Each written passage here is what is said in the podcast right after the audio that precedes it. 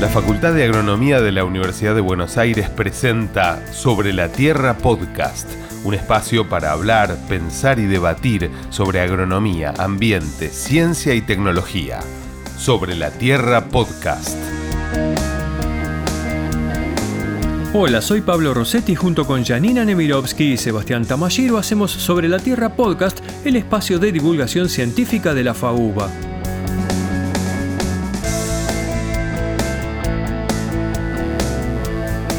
Este episodio va a estar centrado en la Patagonia Argentina y en un proceso clave que es la productividad de la vegetación. Para ello entrevistamos a Gonzalo Irizarri, que es docente de la Cátedra de Forrajicultura de la Facultad e investigador del CONICET. Y Gonzalo, además de contarnos cómo cambió la productividad en un largo periodo de 30 años, nos explicó cómo hizo para diferenciar cuánto de esos cambios se debió al clima y cuánto obedeció a las actividades del ser humano. Les recomiendo que se queden con nosotros y escuchemos juntos a Gonzalo. Sobre la Tierra, un podcast de agronomía y ambiente. Hola Gonzalo. Hola Pablo, buen día, ¿cómo estás? Buen día. Algo que suele suceder a menudo cuando uno piensa en Patagonia, en pastizales, en los ecosistemas patagónicos, es la palabra desertificación, pero no es tan frecuente pensar en lo que es la productividad de la vegetación, y entonces, que es justamente lo que vos estás estudiando. ¿Nos contarías por qué es importante estudiar la productividad de la vegetación? Para empezar, estaría bueno entender qué es la productividad. A mí me gusta esa definición que dan eh, algunos académicos americanos que dicen que representa como la principal entrada de energía a los ecosistemas, casi una cosa así de, manual de, ecología para, alumnos de grado. Y entonces un poquito más específicamente es la, la, tasa a la cual se genera nueva biomasa. Y entonces esa tasa puede subir o bajar en el tiempo en función de muchas cosas. Y por otro lado, vos me preguntaste sobre la desertificación. Y justamente la definición que hay de la desertificación es la disminución de la productividad a lo largo del tiempo. Y eso genera consecuencias eh, negativas para la gente que vive en los lugares donde se da ese proceso de desertificación.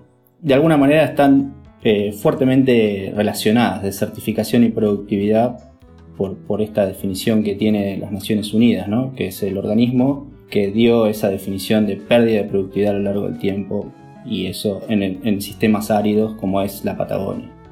Por eso nos interesó estudiar eh, la dinámica de la productividad. Y eso nos llevó a entender que la velocidad esta a la que se genera biomasa, o sea, la productividad, tiene variaciones en el tiempo y esas variaciones están asociadas a múltiples causas. Lo más habitual que tenemos en la cabeza es, eh, bueno, llueve menos, se produce menos. Y entonces, si eso se va dando a lo largo del tiempo, por ejemplo, por el proceso de cambio climático, uno pensaría que hay una tendencia negativa en la productividad. Es decir, cada vez se produce menos, o la velocidad a la que se produce es menor. Pero asociado a eso, estamos nosotros, las personas, los humanos, ejerciendo eh, acciones sobre esos, ambientes de la Patagonia en particular y podemos afectar esa, velocidad de entrada de, o generación de biomasa.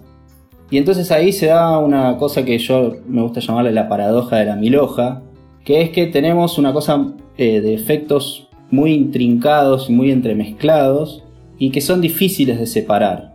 Y entonces ahí, volviendo a la definición de certificación, está esta idea de, bueno, la desertificación es la pérdida de productividad de los sistemas o de los ambientes áridos.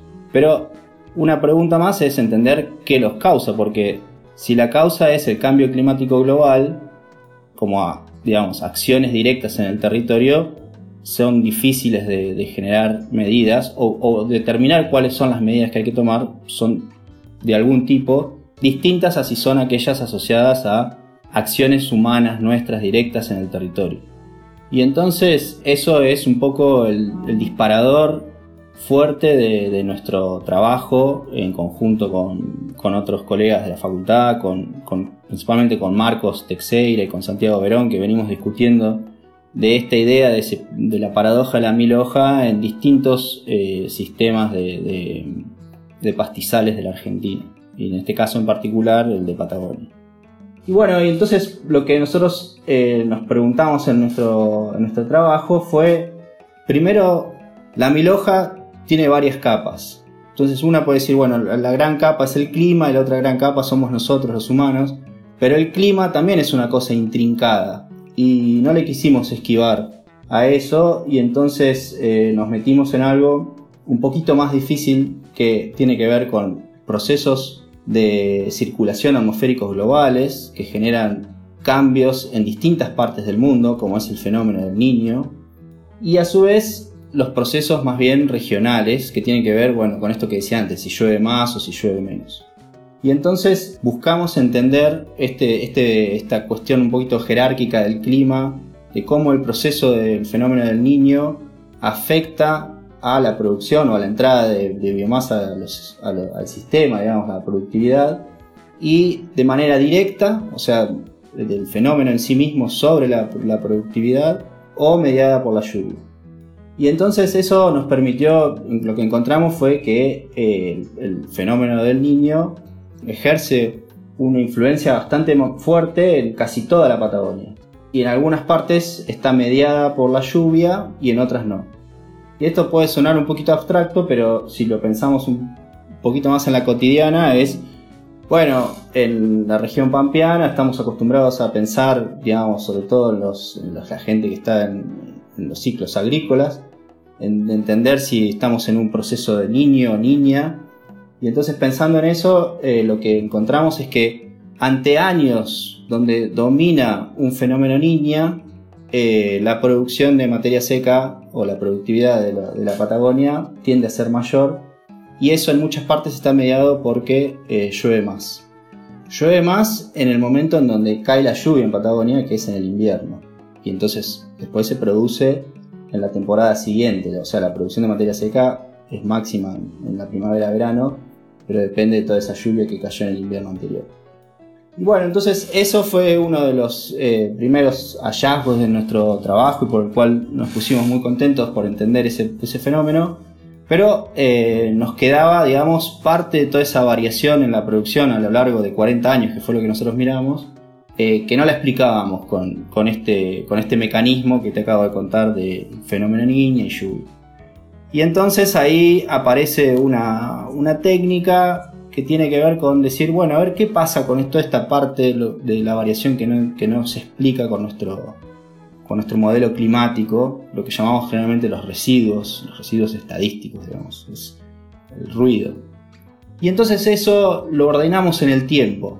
Y entonces nos fijamos si eh, esos residuos tenían alguna tendencia. Entonces si la tendencia de esos, de esos residuos es negativa, uno tiende a, pensar, a pensar perdón, que el, sistema está perdiendo producción de materia seca o productividad o capacidad de generar nueva biomasa, más allá de lo que nos está explicando el modelo del clima, y al revés si los residuos son positivos. Ahí esa es lo que yo llamo nuestra huella, esa es nuestra huella humana en la dinámica de la producción de materia seca. Y lo que encontramos es que, digamos, nuestra huella en general tiende a ser negativa en la Patagonia, es decir, descontando el efecto del clima, nosotros, o nuestra acción humana, tendió en los últimos 40 años a disminuir la producción de materia seca o la productividad. Pero esa disminución no fue continua a lo largo del tiempo. Entonces, uno podría pensar que tenemos distintas formas de pisar, de generar una huella. Y entonces eh, las formas de cómo fueron ese proceso a lo largo del tiempo, que no fue lineal y continuo, tiene que ver con cuáles fueron los patrones eh, más comunes. Y entonces hubo tres grandes patrones. Uno de disminución continua hasta un punto donde se revierte, o sea, entonces hay un largo periodo de tiempo donde hay disminuciones de la producción de materia seca por efecto humano, es decir, más allá del clima, y después hay un periodo de tiempo más cortito donde tiende a haber una cosa positiva, o sea, hubo algún cambio en nuestro accionar que generó un proceso, digamos, de mejora. Ese fue el más eh, generalizado de los tres procesos que, hubo. El segundo más importante fue una aceleración. Sí. Una pregunta. Cuando vos hablas de estos resultados, ¿son para toda la Patagonia? Sí, todo el área que estudié, los más generalizados, digamos, estoy pensando, ¿no? Que fue más o menos en el 60% de toda la Patagonia encontramos estos procesos de huella humana. Y dentro de esos tres, de los procesos de huella humana que uno podría pensar que existen, que son múltiples, nosotros los tipificamos en, ocho huellas distintas, las tres más generalizadas que explicaron más allá de, más de la mitad, eh, fueron estas que te contaba, esta idea de que venía una secuencia de deterioro y mejoró, pero la mala noticia es que la otra es que la segunda más importante es una aceleración en el proceso de degradación, o sea, venía bajando y se aceleró.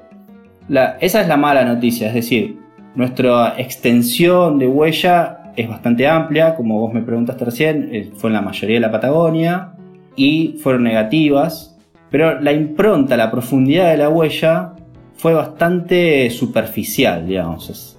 Es decir, si uno piensa en, qué pasó en los últimos 40 años con la dinámica de la productividad, tenemos, por un lado, la capa asociada al clima y por otro lado, la capa asociada a los humanos. La capa asociada al clima es la que se llevó la mayoría de, las variaciones, de la variabilidad, la que explicó casi todo. Y nuestra impronta fue negativa, pero muy superficial, como te decía. Más o menos en el orden del 4 al 5% en promedio de toda la variación de la, producción de materia seca o de la productividad, el 4% estuvo asociada a la impronta humana. Es decir que es una mala noticia, pero no tan mala, digamos, podríamos pensarlo así. Este estudio abarca diferentes ecosistemas, pastizales, eh, abarca bosques también. Eh, sí, eso tratamos de, evitarlo, digamos, no es tan fácil, en, parte por la tecnología que nosotros usamos para hacer esto, que son imágenes satelitales. Eh, las imágenes satelitales están estructuradas en cuadraditos, digamos como la, imagen de una computadora, en píxeles, y esos tienen un tamaño en la superficie del, territorio, eh, y las que nosotros usamos tienen más o menos 8 kilómetros por 8 kilómetros, o sea, 6.400 hectáreas aproximadamente. Y entonces en, en, algunos lugares es difícil, nos queda intrincado, digamos, el área de bosque con el área de no bosque. Nosotros nos queríamos sacar el bosque de encima, digamos, para decirlo de alguna manera, porque tienen dinámicas distintas a las áreas a las que nosotros estamos pensando y en nuestra impronta que tiene que ver con eh, la ganadería, ¿no? La impronta humana en la que estábamos pensando como el, motor, digamos, de esas acciones positivas o negativas más allá del clima, tienen que ver con la ganadería que está concentrada fuera de las áreas de bosque. Es extensa prácticamente todo el territorio de la Patagonia, tratando de descontar sí áreas eh, de bosque. Y entonces eso, una conclusión bastante importante de nuestro, de nuestro trabajo, es esta idea de, de entender el impacto nuestro, digamos en los últimos años, digamos, se discute bastante esta idea de que nosotros los seres humanos somos generadores de cambios y que estamos en una era del antropoceno, digamos, una era donde los cambios que se dan en la biogeoquímica del planeta están determinados en gran medida por nuestras acciones. Y, digamos, muchos esfuerzos y mucha gente se concentra en decir, bueno, una de las principales acciones en la dinámica de la productividad tiene que ver en el cambio del uso del suelo es decir, reemplazar pastizales o áreas ganaderas históricas por cultivos o reemplazar pastizales por forestaciones. Eso tiene una, impronta muy grande, una huella muy pesada, muy profunda. Y en cambio en la Patagonia es un lugar donde no hay cambios en el uso del suelo y muchos trabajos eh, académicos lo consideran como uno de los lugares prístinos del mundo y un poco lo que nosotros venimos a decir, bueno, cuidado porque también acá hay huella humana eh, y esta huella parece ser negativa. Digamos, ese es creo nuestro granito de arena ahí en, la ciencia. Además de la parte... No, no, además de la parte climática, ¿no? Que eso tiene una, ayuda y, un, y abre, digamos, eh, muchas más preguntas a nivel regional para entender esta idea de cuáles son los procesos que están determinando las variaciones entre años de la, producción de materia seca, ¿no? que tiene digamos, consecuencias eh, prácticas inmediatas importantes como puede ser el desarrollo de pronósticos de producción de materia seca a partir de entender en qué fase estamos, si un proceso de niña o niño, y eso qué impacto va a tener después que se va a ir desencadenando a lo largo de eh, la estación de crecimiento, digamos, de una temporada. Clarísimo, Gonzalo. Te agradezco mucho que hayas estado Sobre la Tierra y seguimos en contacto.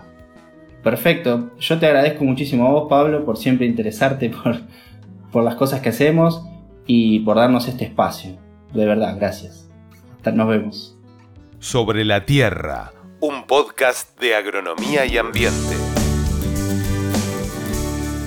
De esta manera Gonzalo Irizarri nos explicaba cómo fue separando las capas de ese mil hojas imaginario para discriminar los impactos del clima y de las actividades antrópicas sobre la productividad de la vegetación en gran parte de nuestra Patagonia. Personalmente disfruté mucho de esta charla y espero que ustedes también. Si les interesó el tema pueden poner sobre la Tierra en el buscador y desde allí visitarnos en nuestro sitio web o en nuestras redes sociales Twitter, Instagram y Facebook o en Spotify donde van a encontrar todos nuestros podcasts. Un gran saludo desde la Facultad de Agronomía. Cuídense mucho. Esto fue Sobre la Tierra Podcast, presentado por la Facultad de Agronomía de la UBA. Conducción y producción, Pablo Roset, Janina Nemirovsky y Sebastián Tamashiro. Locución, Martín Palbrock. Sobre la Tierra Podcast. Hasta el próximo episodio.